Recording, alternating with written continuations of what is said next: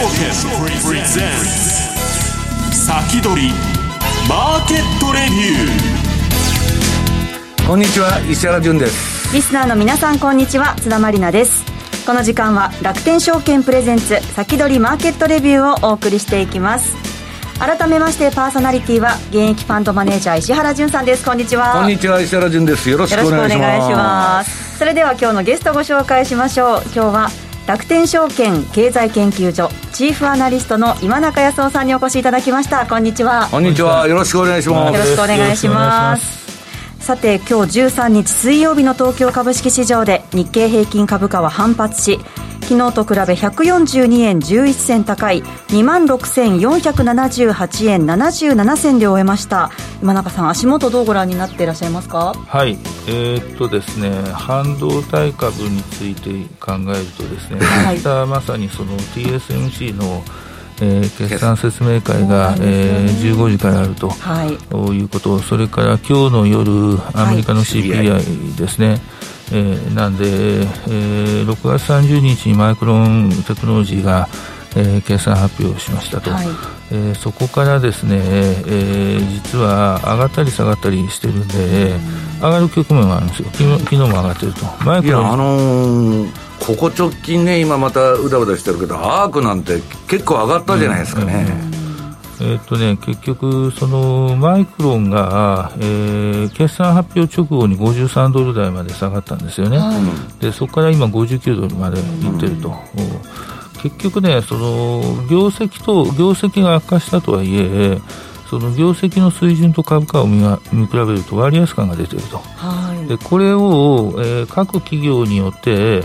えー、ちゃんとその判断しないといけないというのが、多分今回の決算。あの割と今ね、NVIDIA にしてもあの例のあのビットコインが下がったから引っ張られて半導体うんぬんってあるんだけど、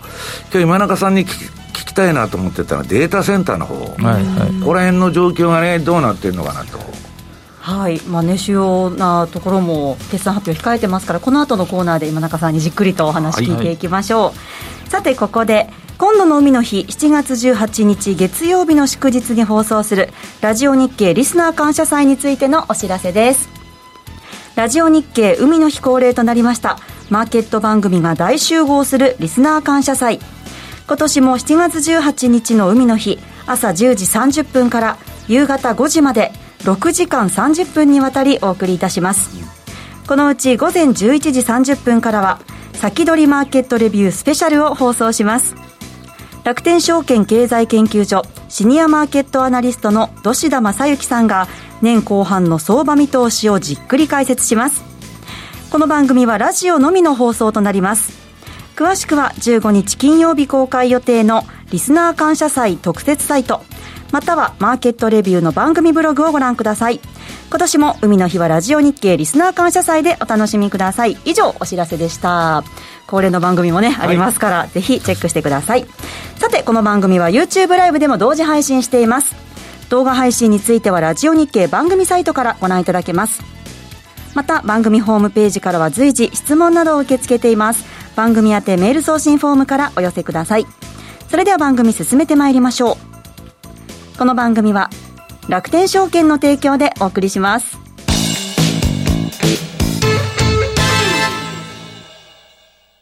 米国株は1株から取引可能。誰もが知っている有名企業でも数千円や1万円前後で投資できるところがあるんです。楽天証券にすでに口座をお持ちなら、特別な手続き不要で、そのまますぐに米国株のお取引ができます。しかも取引手数料は税込みで約定代金の0.495%。最低取引手数料はなんと0円。取引手数料の上限は税込み22米ドルと決まっているので、高額取引も安心です。またスマートフォン用アプリ iSpeed でも米国株取引が可能。いつでも気軽にお取引いただけます。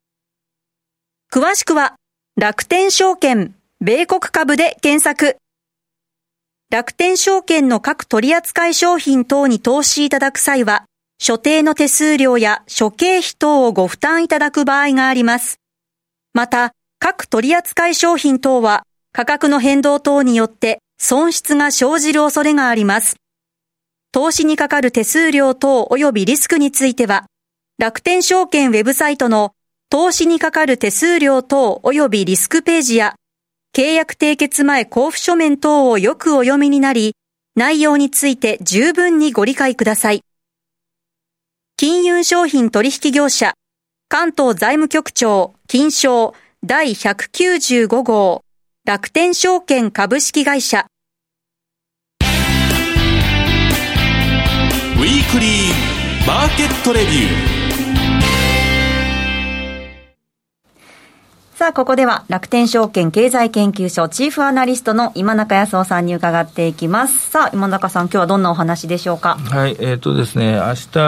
ー、TSMC の決算発表があるということでありまして、はい、えー、今日の夜、アメリカの CPI が発表されると、はいえー、いうことでありまして、えー、いよいよですね、ちょっと、えー、慎重に物事を見ないといけない、えー、状況になってきたのかなと。そうですよね。見極めが必要ですよね。でえっ、ー、とですね、もう年初から、これちょっと申し訳ないんですけども、私もずっと曲がってましてですね、あのーえーまあ、この書き込みもあるんですけど、割安感が出てるんだというふうには申し上げてるんですが、えー、えー、えー、結局、一部の銘柄だけじゃなくて、非常に強い割安感が出てるんだけども、下げ続けてるというのが、まあ、全部売りになっちゃって、ね、えー、半導体株ですね。なんで、まずそのマク金融とマクロをちゃんと見とかないといけないと、はい。えー、いうことです。でちょっとグラフを出していただきたいんですが、はい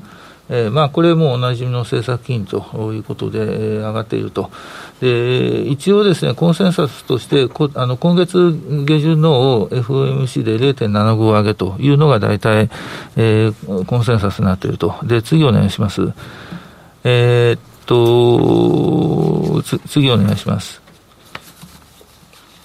えこれが消費者物価指数ですね、はい、えー、まあ、これが今あの今日の夜、どういうふうになるのかということで、それでこの10年もの国債なんですけども、はい、えー、今、下がってきてるんですね。そうなんですね、えー、で次お願いします。それでですね、次です。はい。つつえこれが実質金利ですね。はい、アメリカの10年実質金利。あの期待あすみません、その前前です。はい、アメリカの10年実質金利のグラフですね。はい。あこれこれですね、はい、であの期待インフレ率が下がってるんですよ、えー、えー、これ、まあ、10年なんでというのはあるんですけども、他の年限で考えても下がってきてると、で結果として10年ものの実金利でいうと、高止まりしてると。いうことです。まあ、高止まりしてるんで、はい、えー、債券投資は意味があるんですけども、えー、勢いよくこれから上がるのかどうかということが、一つ見極めるポイントになるんですが、次お願いします。えっとですね、この GDP なんですが、えー、アメリカの GDP なんですけども、えっと、これが1、3月期1.6%減と、で、4、6月期がマイナス成長だろうというふうにみんな言ってるんで、はい、そうするといわゆるテクニカルリセッションということになります。で、次お願いします。あ、はい、はい。えでこれがですね、あのー、アメリカの実国内生産の成長率なんですけども、はいえー、っとですね、この1、3月期については基調は良かったんですよ。要するに個人消費と設備投資、両輪で、えー、アメリカが成長を続けていたということですね。例えば、この知的財産権への投資が増えてるんで、これはハイテク経済にと、えー、ハイテク経済の投資が増えてるということと言っていいだろうと思います。で、あの、輸入が増えて輸出が減ったんで、あの、輸出が鈍化したんで、えー、純輸出がマイナスになっているということです。えー、次お願いします。えー、これが寄与度ですね。で、1、3月についてはやっぱり個人消費、それから設備投資の寄与が多かったと。まあ、あの、昨年の10、12月ほどではないんですがということです。で、問題は4、6月期どういうふうになるのかということでありまして、はい、えー、っとですね、その、準輸出のマイナス寄与というのは多分そうなるだろうと思います。やっぱりその、えー資源高ですね、えー、輸入物価上がってるはずですんで、えー、問題は個人消費と、えー、設備投資が、えー、変調してないかどうかということなんで、えー、この中身をちょっと慎重に見極めないといけないということかなと思います。はい、で、えー、これですね、その利上げによるリセッションというのは来年あるんだと。いうのがあ一般的な今のエコノミストの言い方なんですよ。で、えー、4、6月期のそのリセッションというのは、あくまでもこれ、テクニカルリセッションだという話なんで、まあ、定義の上では一応リセッションだと。えー、ただ、アメリカの、えー、景気というのは、堅調に推移しているというのが FRB の言い方なんですが、えー、本当にそうなのかどうかというのはですね、えー、ちょっと今月の下旬に、えー、GDP の発表、アメリカの GDP の発表がありますんで、はい、ちょっとここ見極めた方がいいのかなと。いう気はしております。はい、えー、次お願いします。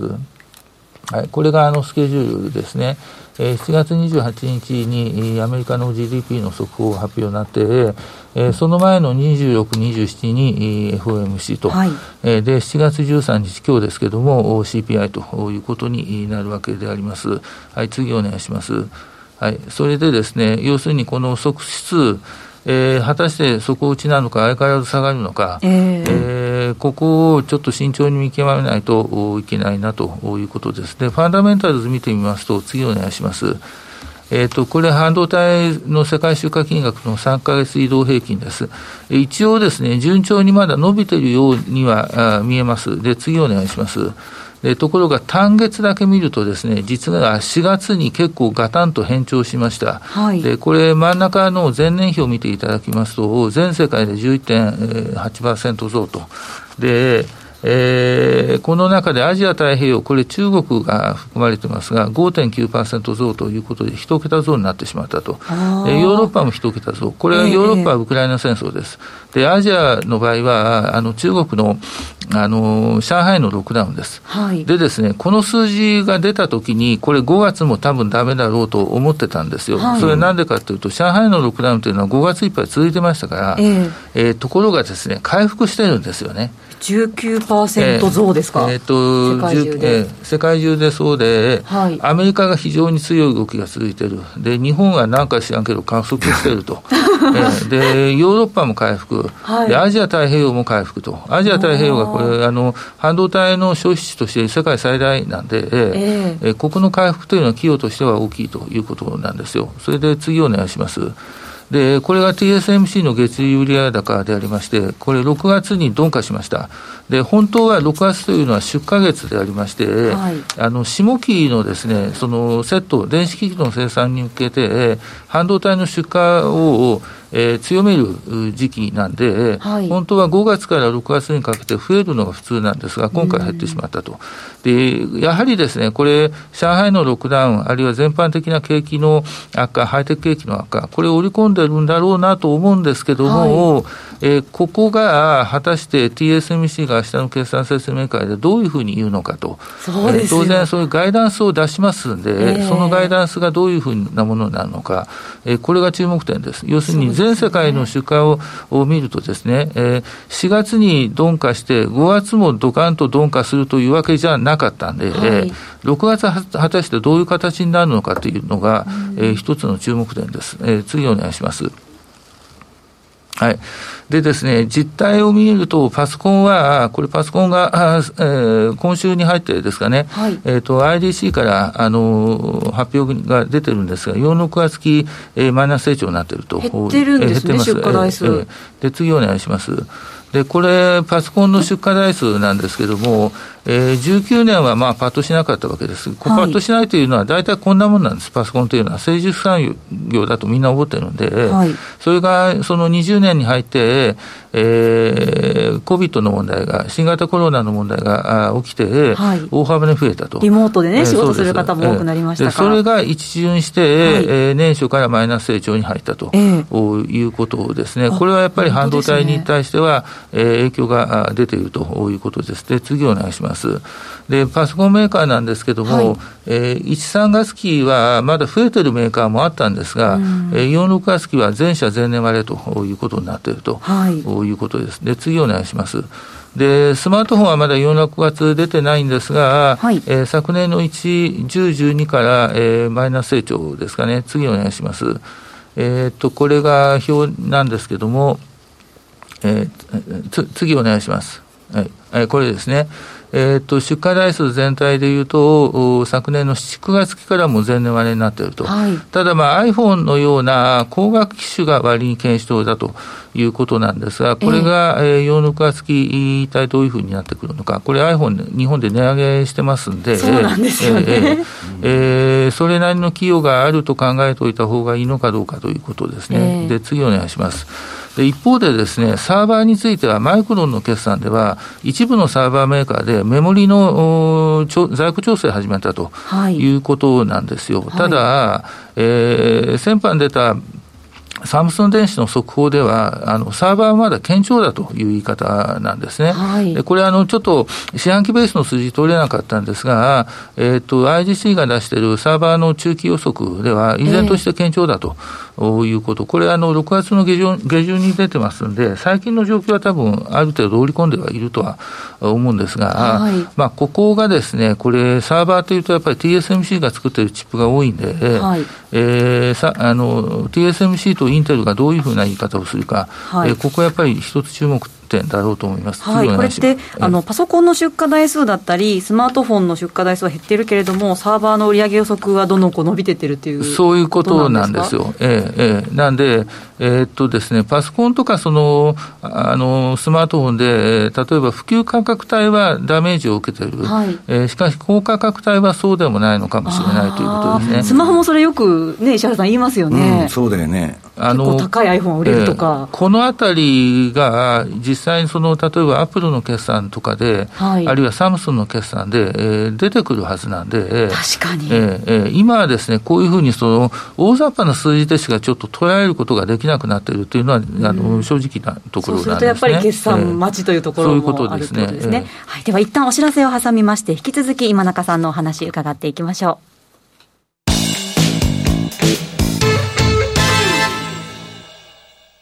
豊富な情報量と多彩な機能で多くのトレーダーから支持を集める楽天証券のトレーディングツールマーケットスピード2。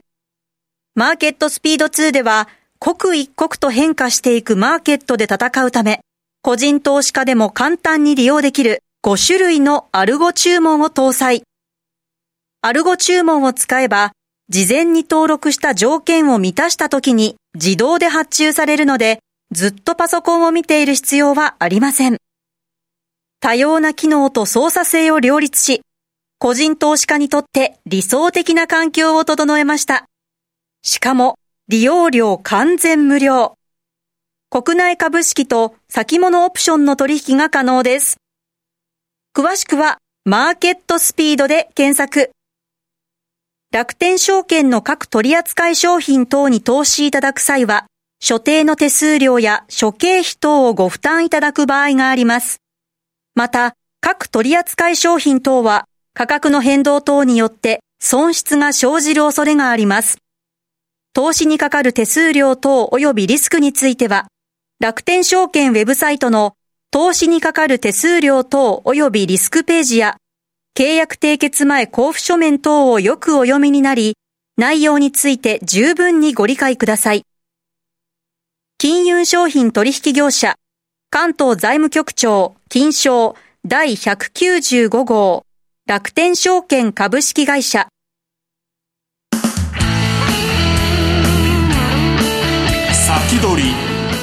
ーケットレビュー。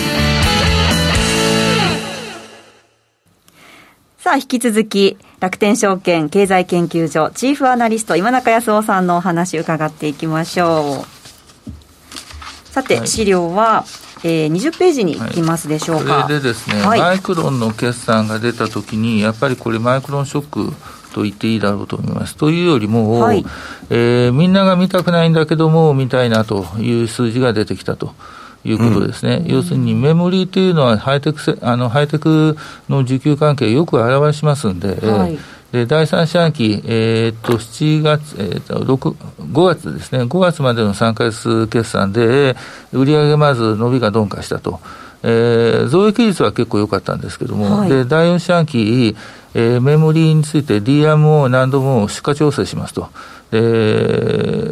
第三四半期に対しても1年前に比べても減収減益になりますと。いう話をしたしたわけです、はい、でなぜかというと次お願いします。でまずこの DRAM があの鈍化していると。で難度はいいんですけども、えー、何度も今回は出荷調整をやるということなんですね、はい、でなぜかというと次お願いします。で、このコンピュートネットワーキングっていうのが、えー、パソコンとサーバー向けです。で、これがまず鈍化している。で、まず、えー、末端消費でパソコンとスマートフォンの、えー、売り上げが弱ってきていると、はい、いうことなんで、うん、えー、しかなくて、モバイルがあ小幅ですが、マイナス成長になってしまったと、それからコンピューターネットワーキングの中の、えー、パソコンの部分がやっぱり鈍化していると。それからもう一つがですね、そのデータセンターのお客さんの中で、えー、サーバーの半導体が入手できるんだけど、他のいろんな部品が入手できなくなってしまっていると。なんで、えー、調達したメモリーが過剰になってしまったと。はい、えー、えー、なんで、その在庫調整をやりますというお客さんが、えー、出てきましたと。なんで、マイクロも第4四半期から、えー、DRAM と難度の出荷調整を行いますとい。うことですね、はい、でその結果、減収減益になりますということです。ただ、はい、えー、救いがあって、下のストレージというのは、パソコンとかデータセンターの SSD です、えー、えー、これは依然として順調に伸びている伸びてますね、えー、そうなんですこれ、どうしてですか？これはやっぱりあのハードディスクからの転換が進んでいるということです。あ,、えー、あと SSD の大容量化も進んでいるということですね。えーえー、それから組み込みが伸びてると。で、この組み込みの主力が自動車と産業機器です。で要するに自動自動車に、えー、あの DRAM を搭載するようになってるんですよ。で、これですね、はい、あの、パソコンでそうなんですけども、はい、パソコンがグレードアップする前段階で DRAM の容量が拡大する場合があるんです。えー、で、これと同じ現象が多分起きてるはずです。えー、要するに、インフォテイメントのそのコックピット周りのはい、あの情報端末をその例えば電気自動車で装着してるわけですね、でその中に CPU がもう入ってるんです。パソコンが走ってるようなもんですね、もう自動車っていうか。事実上、特殊なパソコンが走ってるようなもんですね、はい、でそこの横に DRAM がついてると、でそれが今増えてるということです、これはあの一つの救いだと考えておいていいだろうと思います。はい、でこういうふうにですねあの一応、悪い結果にはなったんですが、将来に向けて、えー、いい話もあるということだったんですですが、はい、えー、次お願いします。えー、設備投資どうかというと、はい、えー、今期の8月期、22年8月期は、えー、予定の上限です、えー、120億ドルやりますと、えー、えー、いうことなんですが、来年度はまだ数字は分かりません。しかしながら、ウェイハープロセス装置は削減しますと。いうのがあマイクロンの話なんです。ウェハープロセス装置というのは前工程です。えー、要するに東京エレクトロンアアプライドマテリアルス、ラムリサーチ、えー、ですね、あと露光装置でいうと、えー、ASML ということになります。えー、設備投資はこれがはっきり言ってショッキングな話だったということです。で、問題は TSMC とインテルが、あとサムスン、がどういう態度になるのかと、設備投資に対して、ここが一つの注目と、ね、要するにこれはマイクロンだけの特殊な話なのか、はい、えー、ロジックの世界にも、えー、拡大して考えた方がいいのか、はい、えー、そこがやっぱりちょっと決算を注意深く見ないといけないということです。で、一方ですね、次お願いします。えー、この決算が出てから、マイクロンが、決算が出た、出る前、えー、55ドルぐらいだったのがです、ね、はい、54ドルか55ドルだったのが、えー、決算が出た翌日53ドルに急落しました。その時は、他の半導体株全部急落しました。はい、えー、ところが、昨日の終値、ね、59ドルだということです。えー、10%以上安いところから上がっていると。いうことです。で、理由がですね、はい、私の想定だと来年の第三四半期から回復というふうに想定して計算してみると、はい、えー、業績は今期来期横ばいということになります。えー、ところが売られすぎてるんで、えー、PR は7倍台だということですね。えー、要するに決算直後はこれが6倍台だったんです。7倍切ってたんですよ。えー、おそらくさすがに安いなという感覚があるんじゃないかなと思います。えー、問題は、他の銘柄でこういうふうになるのかどうかと。えー、これが、えー、他の銘柄、決算出て、えー、いちいち計算してみないと、なんとも多分言えないだろうと思うんですけども。さん、サムソンはどうなんですか？サムソンは、あの決算としてはまあまあ堅調な決算があ出したんです、ただ、うん、まだ債目が、えー、分からないんで、分からない、まだディティールが分からないんですね、まだ。えー、ということで、次お願いします。えー、っとあもうこれ、まあ、D ラムのスポーツ指標ですけども、えー、結構下がってはいるんですね、はい、であのマイクロンというのがですね非常に特徴的な会社で、メモリー会社としては先端分野にどんどんシフトしていく特徴があります。でなんで、この指標よりも高い値段で、えー、売ってるんですよ。それから経営の転換が非常に早い会社です。まあ、だからこそ、えー、サムソン相手に生き生き残って大きくなった会社ですね。えー、次お願いします。で、DRAM のあの大口価格も今ちょっと下がってきていると、はい、いうことを、次お願いします。難度については堅調だということなんですが、え問題はですね、あの、マイクロンはそういうふうに、えー、帰りの早い会社でもあるので、はい、良くなったら、えー、設備投資も増やしますと、えー、出荷も増やしますと、はい、えー、これはそういうふうになるということはあ覚えておいていただきたいと思います。過去もそうだったんで、えー、えー、だから逆に言うとマイクロンって結構注目されるんですね。ちょうど、あのー、4、6月期と四半期ベースの決算があ出る前に決算発表がありますんで、はい、そこが一つ注目注目される要因だろうと思います。で、次お願いします。ということで、これ、決算スケジュールということで、はい、えー、明日 TSMC があって、来週の20日に ASML がありますと、はい、えー、それからですね、今回は設備投資関連よりも、えー、デバイスの大手ですね、えー、そこにやはり注目しておいた方が、えー、いいと思います。えー、ということで、26日の AMD ということですね、はい、あと、アップルとマイクロソフト、アルファベットあたりは、やっぱり設備投資どうなるのかということ、これ注目点だろうと思います。それから次お願いします。えっ、と、27日にクラクアルコムがあって、28日にインテル、サムスンがあると。いうことなんで、えー、えー、もうこれから、えー、月末まで注目決算、ずっと続きますと。ね、であと次お願いします、これ、まあ最後ですけれども、うん、えっとあとがあ8月になります、これ5、5月から7月までの決算ですが、はい、えー、NVIDIA があるわけですね、8月24日、まあ、これで今回のシーズン終わりと。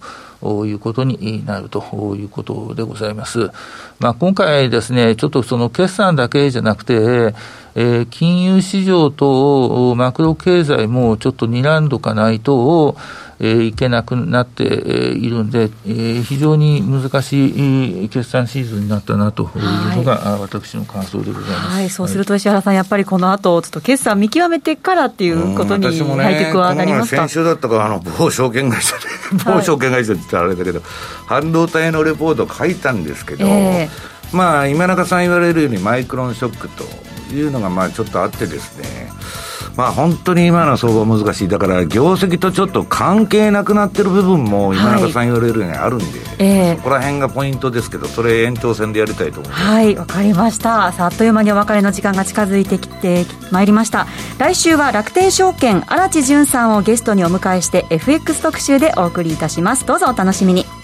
ここまでは現役ファンドマネージャー石原潤さん楽天証券経済研究所チーフアナリスト今中康夫さんでした。どうもありがとうございました。ありがとうございました。この後は YouTube ライブでの延長配信です。引き続きお楽しみください。この番組は楽天証券の提供でお送りしました